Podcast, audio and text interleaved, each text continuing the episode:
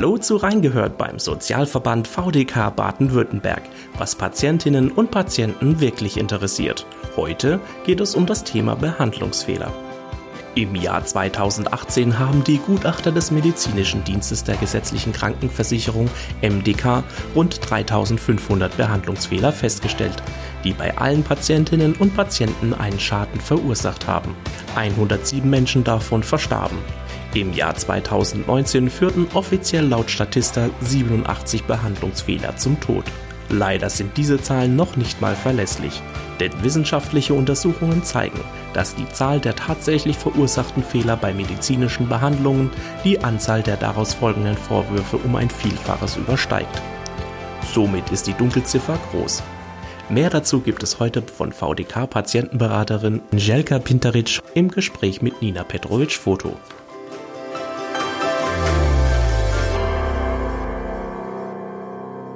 Frau Pinteritsch, gibt es Erhebungen zu den einzelnen Bundesländern? Also weiß man ungefähr, wie viele Behandlungsfehler wir hier in Deutschland haben? Also es ist so, wir haben kein äh, zentrales Behandlungsfehlerregister, äh, aber wir haben Erhebungen und jedes Jahr wird von dem medizinischen Dienst der Krankenversicherung eine Statistik äh, herausgegeben, wie viel Behandlungsfehler äh, wie viel Anträge Patienten zur Begutachtung äh, gestellt haben und in wie viel äh, Fällen äh, der medizinische Dienst der Krankenversicherung äh, Behandlungsfehler bestätigt hat. Dasselbe äh, gibt es auch von der Bundesärztekammer, äh, diese Statistik, und das wird eben jährlich herausgegeben. Äh, die Erhebungen gibt es äh, auch für die Bundesländer, weil diese Zahlen, diese bundesweiten Zahlen äh, der Krankenkassen des medizinischen Dienstes und äh, der Bundesärztekammer, die kommen ja von den Ländern, also von der Landesärzte, von den Landesärztekammern medizinischen Diensten der Bundesländer. Also die haben auch Erhebungen. Mhm. In Baden-Württemberg gibt zum Beispiel eine neue Statistik äh, für 2019 von der Landesärztekammer. Da wurde in äh, etwas über 600 äh, Fällen ein Gutachten erstellt und in 175 Fällen wurde dann auch der Behandlungsfehler bestätigt. Wir haben aber natürlich eine hohe Dunkelziffer, weil, äh, wie gesagt, es gibt ja äh, keine Meldepflicht, kein zentrales Melderegister für Behandlungsfehler. Diese Zahlen, die äh, spiegeln ja nur äh, die Fälle wieder, in denen sich die Patientinnen und Patienten entweder an den medizinischen Dienst, an die Krankenkassen oder an die Ärztekammer gewandt haben. Gibt ja auch viele, die vielleicht gar nichts unternehmen, weil sie keinen Behandlungsfehler vermuten oder dem nicht nachgehen oder es mit dem Anwalt außergerichtlich regeln. Aber es gibt auch keine Zahlen äh, von den Gerichten. Also das ist natürlich ein Manko, dass man eigentlich gar nicht weiß, wie viele Behandlungsfehler tatsächlich in Deutschland geschehen. Es gibt so wissenschaftliche Studien, die sagen, dass äh, für jeden bestätigten Fehler, äh, auf jeden bestätigten Fehler circa 30 unentdeckte Behandlungsfehler kommen. Da wäre dann die Dunkelziffer enorm hoch. Ja, dann wie gesagt, das sind alles nur Schätzungen. Wann spricht man denn juristisch, also aus, dem Jurist, aus der juristischen Sichtweise her von einem medizinischen Behandlungsfehler? Also wenn der Arzt äh, gegen den Standard äh, der medizinischen Wissenschaft verstößt, also wenn er den Patient nicht fachgerecht behandelt, dann ist das ein Behandlungsfehler. Äh, der Arzt schuldet zwar keinen Behandlungserfolg, weil das kann er nicht, er kann äh, den Erfolg der Behandlung nicht garantieren, aber er muss fachgerecht behandeln. Mhm. Wenn wir aber einen Behandlungsfehler haben, kommen wir nicht automatisch zu einem Schadensersatz, weil es braucht den Behandlungsfehler, es braucht den Schaden, den gesundheitlichen, den körperlichen Schaden und dieser Schaden muss durch diesen Fehler ursächlich also verursacht werden. Also da geht es, der Nachweis. Genau, es geht mhm. um die Kausalität. Und da haben wir wiederum das Problem, dass Patientinnen und Patienten erstmal in der Beweislast sind. Es gibt zum Beispiel beim groben Behandlungsfehler Beweislastumkehr, aber es ist eben erstmal so, dass Patientinnen und Patienten diesen Fehler nachweisen müssen und das ist natürlich eine Schwierigkeit in dem Verfahren. Weiß man denn ungefähr, wo, was so die häufigsten Ursachen für einen Behandlungsfehler seitens der Mediziner sind und warum diese überhaupt passieren? Es ist oft gar nicht so der Fehler des Einzelnen, sondern es sind oft auch mehrere Personen beteiligt, beziehungsweise liegt die Ursache im System. Also ein Systemfehler mhm. im Ablauf von Behandlungen, in der Kommunikation zwischen Ärzten unterschiedlicher Abteilungen, natürlich auch die Kommunikation zwischen Arzt, Patient, zwischen Arzt und Pflegepersonal oder auch wenn der Patient entlassen wird äh, aus dem Krankenhaus und in die ambulante Versorgung, da diese Kommunikation, die Information Kommunikation zwischen Krankenhaus und dem Hausarzt, da hapert es oft und da passieren oft auch Fehler. Äh, oder auch bei Medikamenten zum Beispiel, wenn Medikamentennamen ähnlich sind oder Medikamente spritzen ähnlich aussehen, da passieren auch oft Verwechslungen was dann mitunter auch tödlich ist. Richtig, kann. richtig. Also es gibt natürlich auch Fehler, Gott sei Dank, die jetzt nicht gleich zu einem Schaden oder auch äh, tödlich enden. Aber letztendlich geht es ja darum, um Fehler zu vermeiden. Also dass man so eine Fehlerkultur entwickelt und auch äh, das äh, erforscht und auch entwickelt und Handlungsempfehlungen entwickelt, wie Fehler vermieden werden können. Und da gibt's ja dieses Aktionsbündnis Patientensicherheit und es gibt auch so Melderegister, so Melde- und Lernsysteme wie das CIRS oder jeder Behandlungsfehler zählt, wo Ärzte also auch und Pflegepersonal auch anonym so Fehler oder beinahe Fehler mhm. melden können. Und das wird dann aufgearbeitet und auch äh, veröffentlichen, so zum Beispiel so ein Fall des Monats. Mhm. Kommen denn äh, Hilfesuchende zu Ihnen in die VDK-Patientenberatung, die erst spät merken, dass ihr ihre ähm, körperlichen Schäden möglicherweise durch einen Behandlungsfehler zustande gekommen sind? Ja, das kommt durchaus vor, weil wenn man jetzt operiert wird und man hat nach der Operation noch Beschwerden, dann denkt man sich, okay, das muss alles noch heilen, das braucht seine Zeit, nur Geduld. Und äh, wenn das aber dann länger anhält und es wird nicht besser und dann geht man zu einem anderen Arzt, äh, holt sich eine zweite Meinung an und dann deutet der Arzt vielleicht an, hm, da könnte aber auch was in der Operation schiefgelaufen sein. Ja, da kommt erst so dieser Verdacht auf einen Behandlungsfehler hoch und ähm, da müssen sich aber erstmal die Patientinnen und Patienten keine Sorgen hinsichtlich der Verjährung machen, weil die Verjährungsfrist beginnt erst mit Kenntnis. Also wenn Sie Kenntnis von dem Behandlungsfehler und Schaden haben, beginnt mit Ablauf des Jahres, in dem Sie Kenntnis erlangt haben, erst die Verjährungsfrist von drei Jahren. Also ein Beispiel, wenn Sie jetzt 2020 äh, von einem Behandlungsfehler Kenntnis erlangen, dann beginnt die Verjährungsfrist 21, läuft dann 2022 bis Ende 2023 und in dieser Zeit müssen Sie dann was unternommen haben. Ähm, zum Beispiel hemmt auch die Verjährung oder wird die Verjährung unterbrochen, wenn Sie so ein Gutachterverfahren bei der Ärztekammer machen oder wenn Sie das über einen Anwalt machen kann, der auch so eine äh, Verjährung äh, Hemmung dieser Verjährungsfrist mit der Gegenseite vereinbaren. Mhm. Das gerichtliche ähm, Verfahren dauert dann von Verdachtsfällen auf Behandlungsfehler doch sehr lange.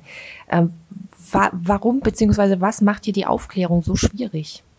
Also es ist tatsächlich so, dass äh, Verfahren vor dem Gericht, ähm, in der ersten Instanz, meist ist da das Landgericht zuständig, ähm, dass die ein, zwei, vier Jahre dauern können, wenn man dann noch ins Berufungsverfahren geht oder auch bis zum Bundesgerichtshof, dann äh, können da einige Jahre vergehen. Mhm. Die Schwierigkeit ist einfach auch äh, die Ermittlung des medizinischen Sachverhaltes, der oft komplex ist. Man ist angewiesen auf Sachverständigen Gutachten, die auch erstmal erstellt werden müssen. Dann gibt es auch Gegengutachten und das macht diesen äh, Prozess schwierig und auch langwierig. Schrecken dann viele Menschen davor zurück, überhaupt was äh, zu tun? Ja, ich würde schon sagen, es mhm. ist ein steiniger Weg und nicht jeder Betroffene ähm, sieht sich in der Lage, auch äh, diesen Weg zu gehen. Oft ist es aber auch das Kostenrisiko, äh, das äh, Patientinnen und Patienten davon abschreckt, den äh, Gerichtsweg zu beschreiten, weil wenn sie keine Rechtsschutzversicherung haben oder äh, wenn kein Prozesskostenfinanzierer äh, hier die Kosten äh, übernimmt, ähm, dann äh, ist halt das Risiko, dass man auf den Kosten sitzen bleibt, äh, hoch, beziehungsweise auch wenn man Prozesskostenhilfe bekommt, dann, äh, wenn man den, äh, das Verfahren verliert, hat man immer noch das Risiko der Kosten des gegnerischen Anwaltes, weil diese Kosten übernimmt äh, die Prozesskostenhilfe nicht. Und am Ende muss man noch ähm, draufzahlen. Richtig, richtig, weil man ja nicht voraussehen kann, wie letztendlich, das ist halt in den mhm. seltensten Fällen so, dass man wirklich sagen kann, das wird auf jeden Fall erfolgreich enden. Man kann mhm. auch natürlich Erfolgsaussichten beurteilen, aber letztendlich äh, entscheidet dann das Gericht. Und was könnte man da ändern quasi, um, um diese, diese Verfahren für die Betroffenen zu erleichtern? Der Sozialverband VDK fordert, dass Fehler in der Medizin oder auch in der Pflege über die gesetzliche Unfallversicherung äh, abgedeckt werden. Dadurch wird ein langjähriger Rechtsstreit kann vermieden werden und Patienten würden schneller entschädigt werden. Es ist auch so, dass die Patienten da nicht direkt gegen den Arzt vorgehen müssen. Das wäre auch etwas für das Vertrauensverhältnis der Ärzte. Und äh, in der Unfallkasse werden dann äh, die Patienten und die Pflegebedürftigen versichert mhm. äh, und die Kliniken und Ärzten würden dann die Beiträge äh, zahlen. Und ein weiterer Vorteil wäre, dass die gesetzliche Unfallversicherung auch für die Verhütung von künftigen Behandlungsfehlern zuständig sein könnte. Das wäre also eine Möglichkeit. Ja, mhm. genau. Wann haben denn Patientinnen und Patienten den Anspruch auf Schmerzensgeld und wie berechnet sich dieses? Anspruch auf Schmerzensgeld hat man, wenn eben ein Behandlungsfehler zu einem Schaden geführt hat, der durch diesen Behandlungsfehler verursacht wurde. Mhm. Und äh, das Schmerzensgeld hat eine Ausgleichsfunktion für erlittene Schäden und auch eine Genugtuungsfunktion für das, was einem angetan wurde. Und äh, diese Schmerzensgeldhöhe richtet sich äh, nach den einzelnen Gerichtsurteile, die in so einer Schmerzensgeldtabelle auch aufgeführt sind. Aber das ist immer im Einzelfall zu entscheiden. Also man kann nicht ein Urteil auf das andere äh, direkt übertragen, sondern es hängt äh, von dem Einzelfall ab, von der Schwere der Verletzung, der Dauer des Krankenhausaufenthalts, eventuellen Erwerbsminderung, Verbleiben von Dauerschäden. Die Schmerzensgeldsumme ist jetzt nicht vergleichbar in Deutschland mit denen, das man so kennt aus den USA. Ich kann ein Beispiel nennen. Da ging es um eine Operation eines jungen Mannes und da waren die Beatmungsschläuche am, Beatmungsgerät nicht richtig angeschlossen und es kam zu einer Sauerstoffunterversorgung und zu einer Hirnschädigung, zu einer schweren. Und da wurde ihm letztendlich äh, Schmerzensgeld in Höhe von 800.000 Euro zugesprochen. Also das sind so diese extremen Fälle mhm. mit den extremen Schäden. Und das ist nur das Schmerzensgeld. Alle anderen Schäden, die er dadurch erlitten hat, materielle Schäden, dass er nicht mehr berufstätig sein kommt, die werden nochmal extra ersetzt. Mhm. Mit welchen, also Sie haben jetzt ein äh, konkretes heftiges Beispiel genannt, mhm. mit welchen Fällen, ähm, sage ich mal, in kleinerem Rahmen kommen die Betroffenen zu Ihnen in die Patientenberatung? Also wenn Menschen nach einer Operation chronische Schmerzen haben, dann sind sie zermürbt. Wenn sie durch den Folgen des Fehlers nicht mehr äh, berufstätig sein äh, können, dann ist, ist, natürlich die finanzielle Sorge sehr hoch. Wenn eine Fraktur übersehen wird und äh, man äh, hat Bewegungseinschränkungen, wenn äh, einem 20 Zahnimplantate gesetzt werden und man kann nicht mehr richtig äh, sprechen und essen oder wenn auch ein Brustkrebs übersehen wird und äh, die Therapie verspätet anfängt und sich der Krebs schon ausgebreitet äh, sind, das sind alles heftige Fälle. Für den einzelnen Betroffenen mhm. ist sein Fall immer heftig. Mhm. Ist es für Patientinnen und Patienten schwierig, sich selbst vor Behandlungsfehlern zu schützen? Beziehungsweise was kann man denn konkret tun, dass, dass einem sowas ähm, nicht passiert? Vielleicht auch eben ähm, im Hinblick auf das Recht auf eine Zweitmeinung. Also es ist äh, wichtig, dass Patienten äh, an ihrer Behandlung teilnehmen, also dass mhm. sie hinterfragen die Behandlung. Also was habe ich? Was schlagen Sie mir vor? Was sind die Risiken? Was sind Alternativen? Was passiert denn, wenn ich mich zum Beispiel nicht operieren lasse? Also, dass man sich aufklären lässt und mhm. aktiv nachfragt und dass man äh, auch, äh, wenn man zum Beispiel Medikamente einnimmt, dass man das seinem Arzt sagt, wenn man zum Beispiel auch rezeptfrei in der Apotheke welche gekauft hat oder wenn man Medikamente abgesetzt hat, weil man Nebenwirkungen hat. Das ist alles etwas, was der Arzt äh, wissen muss. Mhm. Und es ist auch so, scheuen Sie sich nicht, wenn Sie jetzt irgendeine Injektion, sagen wir, ein Gelenk bekommen und so das Gefühl haben, hm, da wird aber mit der Hygiene nicht richtig umgegangen, da äh, desinfiziert äh, der Arzt sich nicht die Hände, dann scheuen Sie sich nicht, auch den Arzt darauf anzusprechen. Also man muss sozusagen ein aufmerksamer Patient äh, sein und äh, Natürlich kann man nicht jeden Behandlungsfehler des Arztes äh, verhindern, aber man kann aktiv äh, versuchen, auch dem Arzt äh, in, der in, in der Behandlung zu unterstützen. Das heißt, reden, reden, reden, vielleicht Richtig. vorher auch Fragen äh, aufschreiben. Fragen, mhm. reden, Zweitmeinung haben, mhm. haben Sie angesprochen. Immer wenn Sie sich unsicher sind, wenn Sie das Gefühl haben, ja, hier passt etwas nicht und eigentlich möchte, mich, möchte ich mich gar nicht operieren lassen, mhm. dann wäre eine zweite Meinung sinnvoll. Und Sie können auch gern äh, bei uns in der VDK-Patientenberatung anrufen. Also wir können keine Zweitmeinung erstellen, aber wir können mit Ihnen besprechen, wie Sie weiter vorgehen können. Kommt es denn häufig vor, dass sich Mediziner danach entschuldigen und, und ihren Fehler wirklich sich eingestehen? Und wie wichtig ist das für die Betroffenen? Sie sprechen einen ganz wichtigen Punkt an, weil das ist wichtig für die Betroffenen. Ähm, das ist auch die Erfahrung, die wir in der VDK-Patientenberatung machen. Und wir hören auch oft den Satz, äh, Fehler sind menschlich, auch Ärzte machen Fehler. Und der Satz kommt von den äh, Patientinnen und Patienten. Und äh, sie haben aber oft das Gefühl, dass sie äh, nicht, äh, ja, dass sich der, der Arzt nicht erklärt, was denn eigentlich passiert ist und warum es ihnen jetzt nicht besser geht. Und dann kommt oft auch erst dieses, dieser Verdacht auf, dass, dass der Arzt vielleicht nichts sagt, weil er was falsch gemacht hat. Mhm. Und sie wünschen sich einfach ernst genommen zu werden und auch Mitgefühl. Ähm, ich habe jetzt so in der Beratung den Eindruck, dass das eigentlich selten passiert und äh, dass Ärzte Probleme seitens der Haftpflichtversicherung befürchten, wenn sie Fehler zugeben, mhm. ähm, so dass meines Erachtens das nicht so oft vorkommt. Was sehr schade ist. Ja. Was raten, also letzte Frage, was raten Sie denn Betroffenen, die zu Ihnen in die Patientenberatung kommen und einen Behandlungsfehler erstmal vermuten, also noch ganz am Anfang stehen? Was raten Sie ihnen? Was sind die nächsten Schritte? Was sollte man tun? Mhm.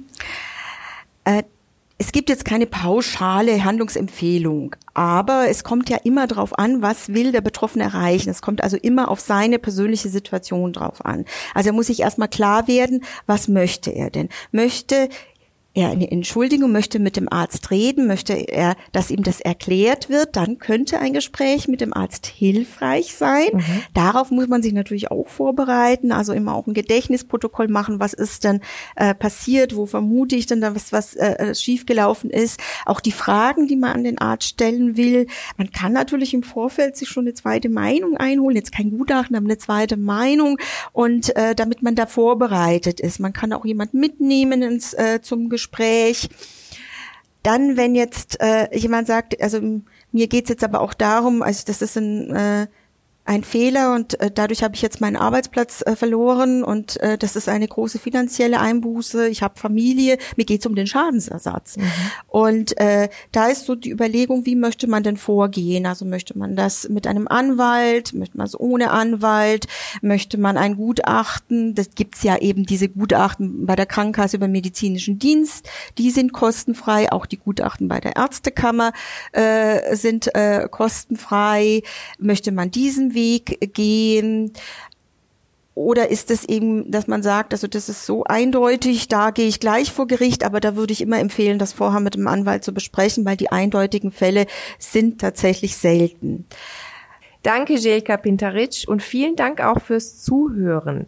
Weitere Informationen zum Thema Behandlungsfehler und Kontaktmöglichkeiten zur VDK-Patientenberatung gibt es in den Show Notes dieser Episode. Bis zum nächsten Mal. Tschüss. Das war Reingehört beim Sozialverband VDK Baden-Württemberg, was Patientinnen und Patienten wirklich interessiert. Falls Sie Feedback oder Anregungen zu diesem Podcast haben, dann schreiben Sie uns einfach eine E-Mail an feedback.vdk.de. Mehr Informationen zum Sozialverband VDK Baden-Württemberg und unserem heutigen Thema gibt es in den Show Notes dieser Episode. Wenn Ihnen der Podcast gefällt, dann abonnieren Sie ihn gerne kostenlos. Natürlich freuen wir uns auch auf eine positive Bewertung von Ihnen. Und damit Tschüss, bis zur nächsten Folge.